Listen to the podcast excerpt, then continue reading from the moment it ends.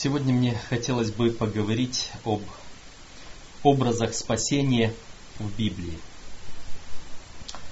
А, Все то, что Господь желает нам открыть, оно большей частью относится к тем вопросам, которые для нас абстрактны, которые а, мы не можем посмотреть, пощупать, увидеть, а, и мы должны себе только представить то, что там происходит.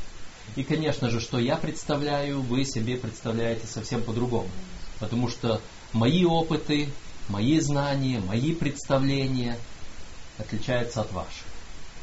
А, и только есть какие-то вот эм, наглядные а, какие-то образы, сравнения с чем-то, а, то, что видимо для нас, то, что может дать какое-то направление для понимания э, тех истин, которые открывает нам Бог. Может быть, э, два таких, две таких маленьких иллюстрации, которые помогут нам понять, насколько это все трудно понятно.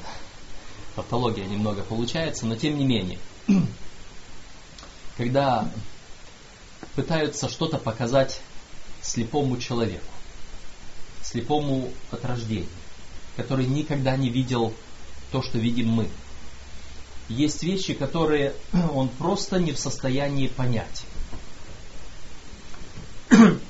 Я уже, может, как-то и повторял это, рассказывал где-то. Спрашивают слепой, вот, а что такое белое? Белое? Ну, это как молоко. И такое же вкусное. Нет. Белое это как бумага. И такое же тонкое? Нет. Белое это как снег. И такое же холодное? То есть есть вещи, которые мы берем сравнение, берем какой-то образ и попытаемся этот образ перенести на то, что нам хоть хотят сказать, в данном случае Бог хочет нам открыть, мы можем э, впасть вот в некое вот такое заблуждение, потому что мы переносим и другие детали образа, которых там нет. Как с этим белым. Ну, не понимает этот слепец, что такое белое. Но он пытается, из того, что он понимает, он пытается вот эти детали перенести туда. Потому люди э, часто спорят о Боге, кто такой Бог, какой он Бог, а, хотя они этого и не могут не видеть, не знать, не понять. А, еще, один, еще одна иллюстрация, тоже связанная со слепыми, а, которая показывает то, что мы не все можем понять. Подводят нескольких слепцов к слону. Ну и они узнают это все ощупывая – тот, который стоит, ухватился за ногу слона и ощупывает ее, говорит, о, я понял, слон это похоже на дерево. Это ствол дерева, такой могучий, такой. Тот, который э, подошел и ухватился за хобот, начал ощупывать хобот, он говорит, это как какой-то толстый гибкий шланг. Тот, который э, подошел к хвостику, говорит, это какая-то веревочка, которая с неба свисает. Тот, который стал под животом, смотрит, это какой-то вот как потолок. То есть каждый взял какую-то маленькую часть. И по этой маленькой части он себе создал представление. Но это представление будет неполным, пока все эти части вместе не сложишь.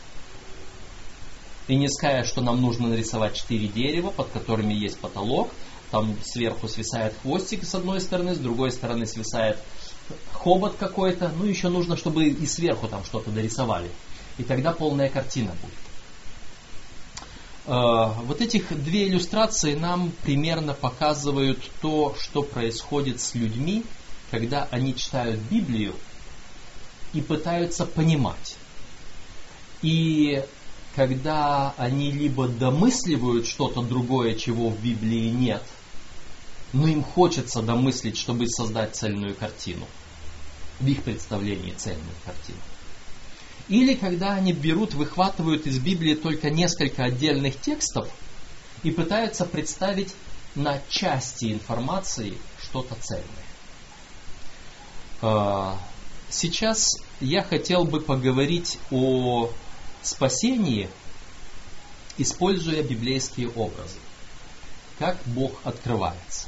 И э, это огромная тема, и может быть нам нужно будет провести несколько э, таких бесед, несколько проповедей, связанных с этой же самой темой по очереди, чтобы мы могли увидеть многие детали спасения.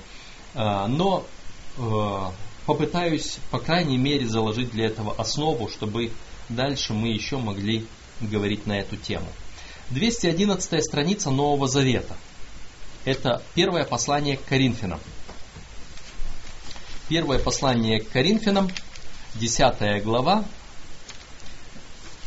И я прочитаю 11 стих.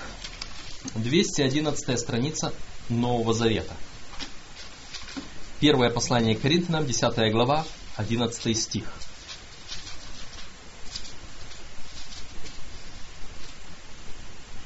Все это происходило с ними, как образы, а описано в наставлении нам, достигшим последних веков. То есть э, здесь апостол Павел в Новом Завете перед этим немножко описал некоторые э, истории, некоторые моменты из жизни Ветхого Завета, из народа Божьего. Э, и он сразу же говорит, вот то, что записано в Ветхом Завете, во многом это образы, символы, записанные для нас, чтобы мы сегодня могли понимать, чтобы мы сегодня могли э, иметь некоторое наставление. Э, еще один текст, 268 страница Нового Завета, это 9 глава послания к евреям. И здесь прочитаем немножко больше текстов. 9 глава послания к евреям на 268 странице Нового Завета. И прочитаем с 6 стиха. При таком устройстве в первую скинию всегда входят священники совершать богослужение, а во вторую однажды в год один только первосвященник, не без крови, которую приносит за себя и за грехи неведения народа. Сим Дух Святый показывает, что еще не открыт путь во святилище, доколе стоит прежняя скиния.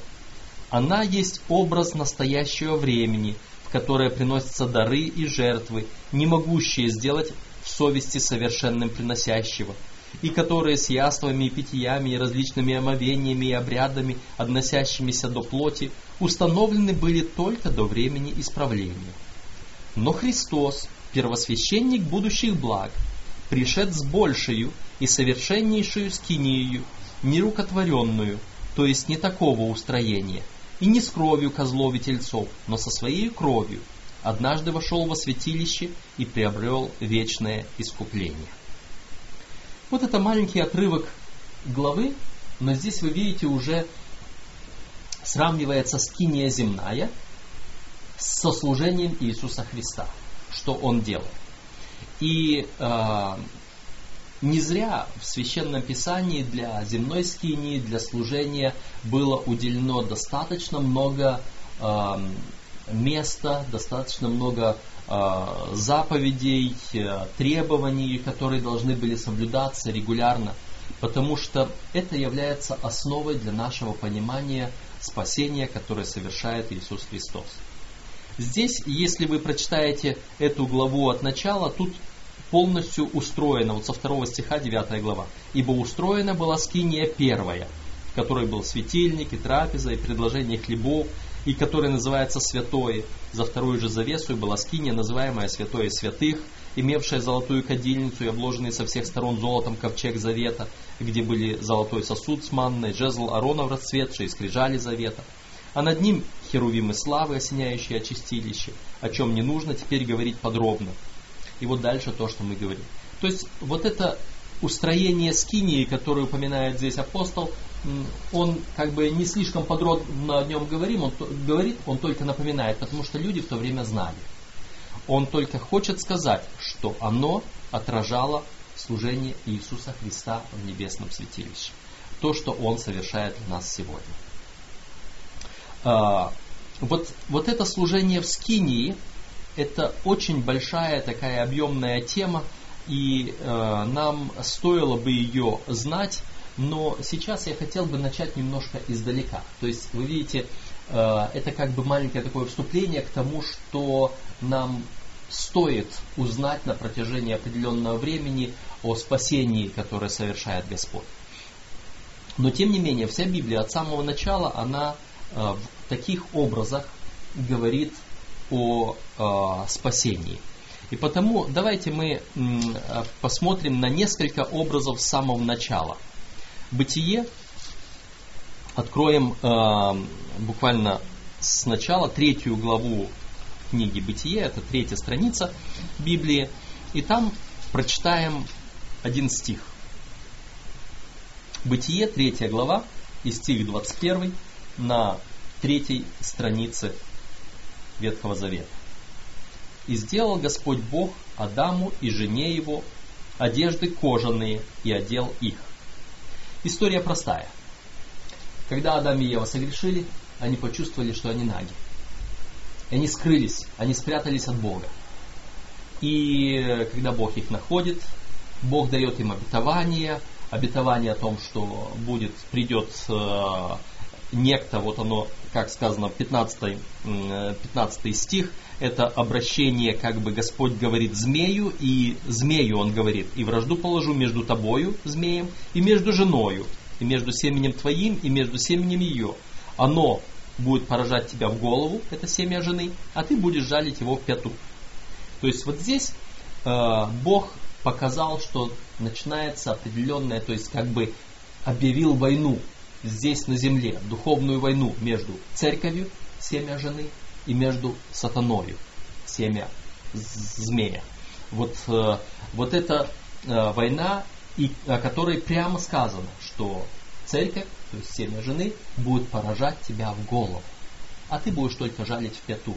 То есть да, будут определенные страдания, будет определенная борьба, будут определенные, может быть, потери, но победа все равно будет на определенной стороне.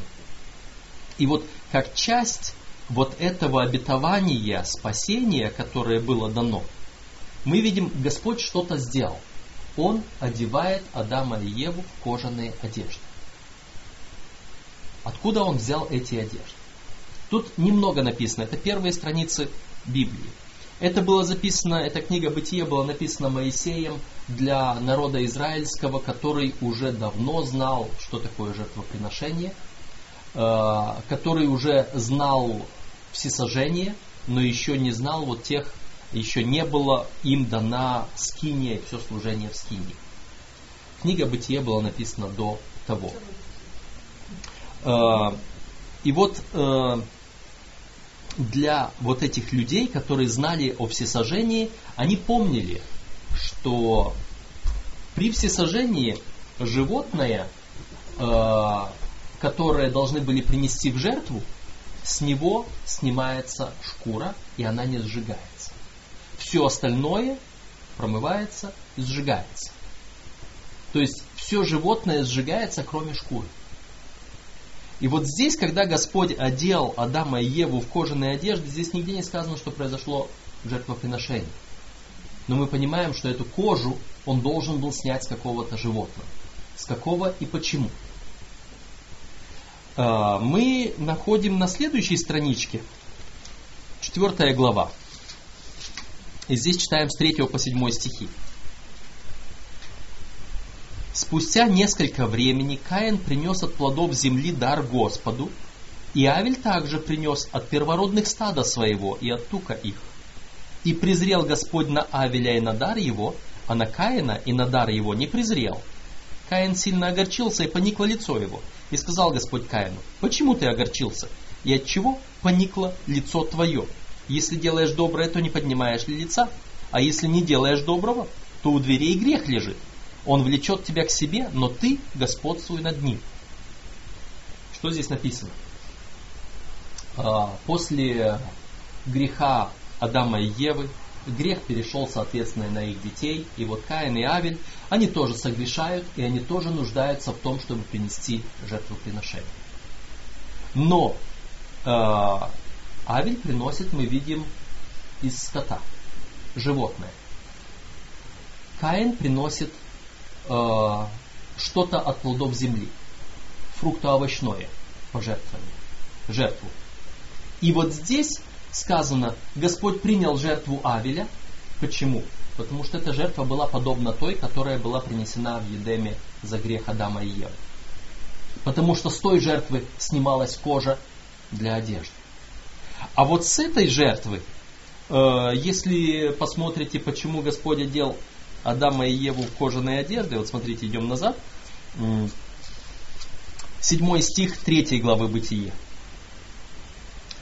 И открылись глаза у них обоих, и узнали они, что наги, и сшили смоковные листья и сделали себе опоясание. Человек сделал себе опоясание из травы, можно так сказать, из листьев. Это одежда, пять минут оно все завяло, и это уже не одежда. Господь сделал более серьезную одежду. Каин опять-таки обратился в своем грехе вот плодам, к растениям, к растительным плодам. Авель обратился к животным. Эм, и Господь говорит об этом грехе.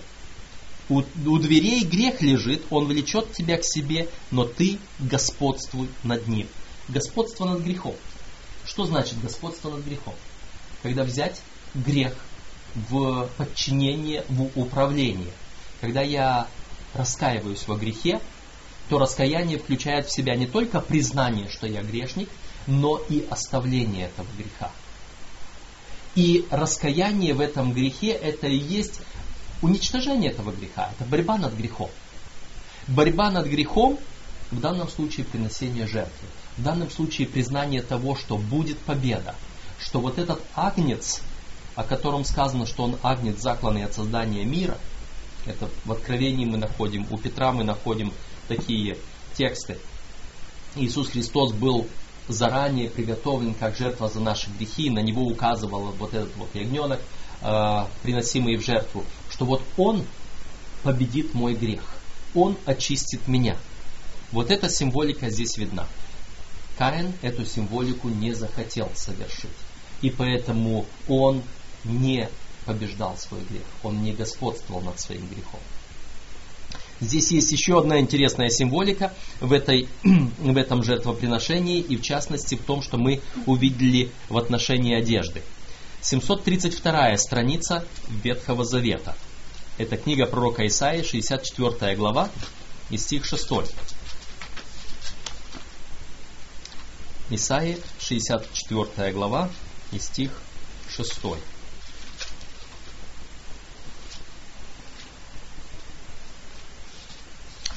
Все мы сделались как нечистой, и вся праведность наша, как запачканная одежда. И все мы поблекли, как лист, и беззаконие наши, как ветер, уносят нас. Вот здесь мы видим два таких штриха, которые тоже э, сочетаются с той символикой, которая была раньше. С одной стороны, это наша праведность, это одежда, запачканная, изорванная, запятнанная. И поэтому мы нашей праведностью не можем хвалиться. С другой стороны, э, говорится о том, что э, все мы поблекли как лист. Вот как, как вот та одежда, которую Адам и Ева сами попытались себе сшить. Вот это наша праведность. Наша праведность ни на что не годится. Господня праведность 915 страница Ветхого Завета, это книга пророка Захарии, 3 глава. И здесь 4 стих. 915 страница, Захарии, 3 глава, стих 4. Даже с 3 прочитаем. Иисус же был же одет, Иисус одет был в запятнанные одежды и стоял перед ангелом. Здесь Иисусом является э, не Иисус Христос, это Ветхий Завет, э, первый стих говорит, «И показал он мне Иисуса, великого Иерея, стоящего перед ангелом Господним, и сатану, стоящего по правую руку его, чтобы противодействовать ему». Это имя Иисус, оно встречается в Библии несколько раз. Иисус Навин а, был, который после Моисея был. То есть Иисус это имя, означающее избавитель или спаситель. А, вот. Этот великий иерей или первосвященник был также по имени Иисус. И вот он был одет в запятнанные одежды и стоял перед ангелом. Четвертый стих, который отвечал и сказал стоящим перед ним так. Снимите с него запятнанные одежды, а ему самому сказал, смотри, я снял с тебя вину твою и облекаю тебя в одежды торжественные. То есть, вот это снятие наших одежд, тех, которые мы сами себе сшиваем, из которые уподобляются вот этим листьям, вот этой вот траве, э, это наше исповедание грехов. Это то, как мы э, господствуем над своим грехом. Мы говорим так, я понимаю, что я грешник, я хочу его оставить, я хочу отбросить, я хочу жить новой жизнью. Это мое покаяние, это мое исповедание. И тогда в ответ на это Господь говорит, и оденьте его в одежды торжественные. Вот эти вот торжественные одежды, это праведность уже не наша, это праведность Божья. Давайте мы посмотрим э, один из текстов. 289 страница Нового Завета. Это в Откровении, 19 глава. Последние, это последние странички. 19 глава Откровения. И мы читаем 8 стих, 289 страница.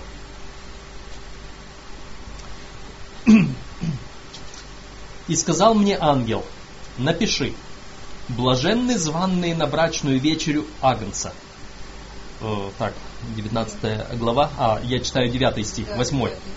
Эм, «И дано было ей облечься в весон чистый и светлый. Весон же есть праведность святых». Весон в данном случае это э, ткань, сделанная из тонкой, хорошо выделанной, дорогой льняной ткани. А вот эта одежда – весон. Весон чистый, светлый, выбеленная льняная одежда – и вот здесь говорится, что вот эта одежда – это праведность святых, которую дает облечься Бог. Вот такое интересное сравнение. То есть Бог нас оправдывает, и символом этого есть как бы одевает нас в свою чистую одежду. Еще один текст, который мы прочитаем к этому, это на 84 э, странице так. Эм,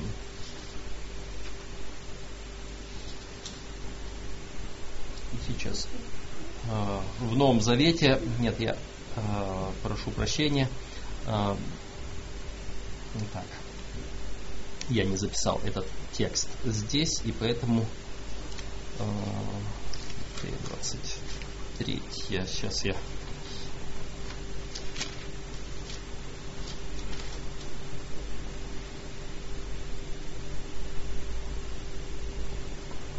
Иисус Христос э, говорит притчи э, в отношении Царства Небесного.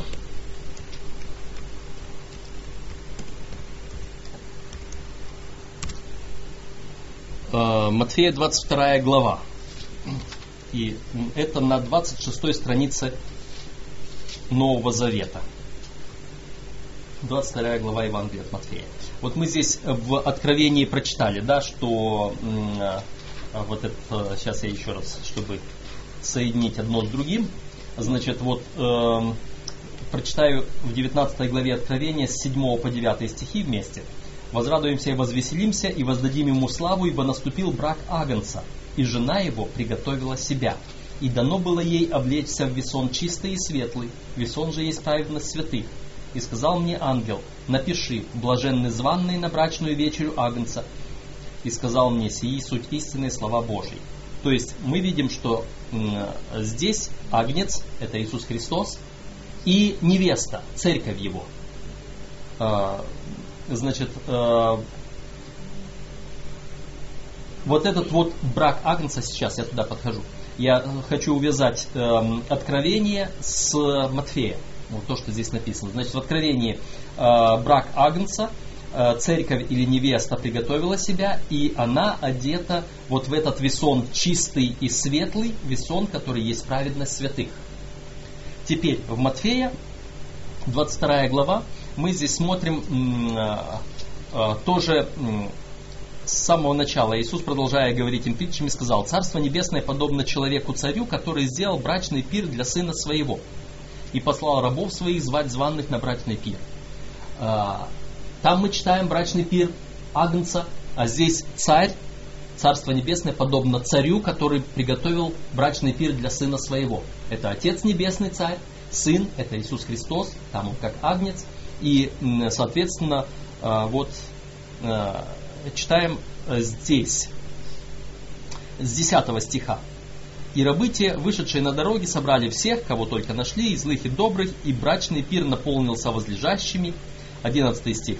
«Царь вошед посмотреть возлежащих, увидел там человека, одетого не в брачную одежду, и говорит ему, «Друг, как ты вошел сюда не в брачной одежде?» Он же молчал. Тогда сказал царь слугам, Связавшие ему руки и ноги, возьмите его и бросьте во тьму внешнюю, там будет плач и скрежет зубов, ибо много званных, а мало избранных. Вот интересный момент. Призвали всех, всех, кого можно, и заходит царь в данном случае, Господь заходит и смотрит на тех, которые пришли на брачный пир. И находит, что там есть некто не в брачной одежде. И он говорит, много званных, но мало избранных вот этот, который не в брачной одежде, должен быть выброшен. А, эта иллюстрация может быть нам не совсем понятна, а, потому что сегодня ну, нет таких пиров, которые устраивают цари. В то время, в той местности обычно, а, если царь устраивает пир, то когда люди приходят, слуги подают ему пакет с одеждой, чтобы каждый был одет, чтобы все были одинаковы на этом перу, чтобы не было видно вот это бедный, он пришел в чем-то своем рваном, это богатый, пришедший в своем каком-то роскошном золоте, чтобы это золото какого-то богатого не сравнивалось с богатством царя и не сравнивалось с бедностью бедного, царь давал всем одинаковые одежды на пире. И тогда на этом на Перу все пришли к царю, и все одеты одинаково, все на одном уровне. И если кто отличается, то может быть царь и тот, кого он там, в честь кого он этот пир дает. Все остальные люди на одном уровне. Вот эта вот символика, она здесь включена в эту притчу, что царь сделал вот этот пир, и, соответственно, все должны быть одеты в эту брачную одежду, одежду брачного пира. И если кто эту одежду не надел, он будет выброшен. Мы уже прочитали, что это одежда праведности. Другими словами, Иисус Христос свою праведность дает каждому из нас, кто приходит. Наша праведность, как запятнанная одежда. Наша праведность подобна вот тем смоковным листьям Адама и Евы. Наша праведность это подобно тому, как Каин попытался принести в жертву не то, что Господь от нас требует. И если мы приходим к Богу вот с такой нашей праведностью, а не принимаем от Него то, что Он дает, то результатом будет такой результат, как вот здесь описан. Господь нас не примет. Он скажет, да, много званных, да, вы были приглашены, но потому что вы повели себя не так, потому что вы не приняли полностью все это приглашение, вы будете выброшены, вы недостойны быть там. Поэтому, какой вывод из э, вот этого э, образа мы сегодня сделаем. Э, то спасение, которое Господь нам предлагает, Он нам дает. Он готовит эту одежду. Он готовит нам оправдание. Но нам нужно его принять. Мы должны согласиться с этим. Мы должны отбросить свое, каким бы оно ни было. Или лучшим нам кажется, или нашим любимым каким-то, или еще чем. Господь говорит, вот моя одежда, вы ее принимаете. А, вот такой образ спасения. Мы должны принять предлагаемое Богом, принять Его праведность и Его спасение. У нас есть еще целый ряд других э, символов, э, которые Священное Писание открывает, э, но мы не можем просто их сейчас все вместе вместить в одно рассуждение, и потому что время короткое, и потому что э, смешивать много различных вот этих образов, чтобы они у нас не смешались в голове, не сделали, скажем так, грубо говоря, винегретом, мы остановимся пока на вот этом размышлении. А, сегодня мы видим образ одежды, которую дает Господь, которая является праведностью Его. Поблагодарим Господа за то, что Он приготовил для нас что-то, что покроет нашу греховную наготу, что-то, что заменит нашу запятнанную, грязную, изодрованную одежду, сделанную из неподобающего материала. Помолимся.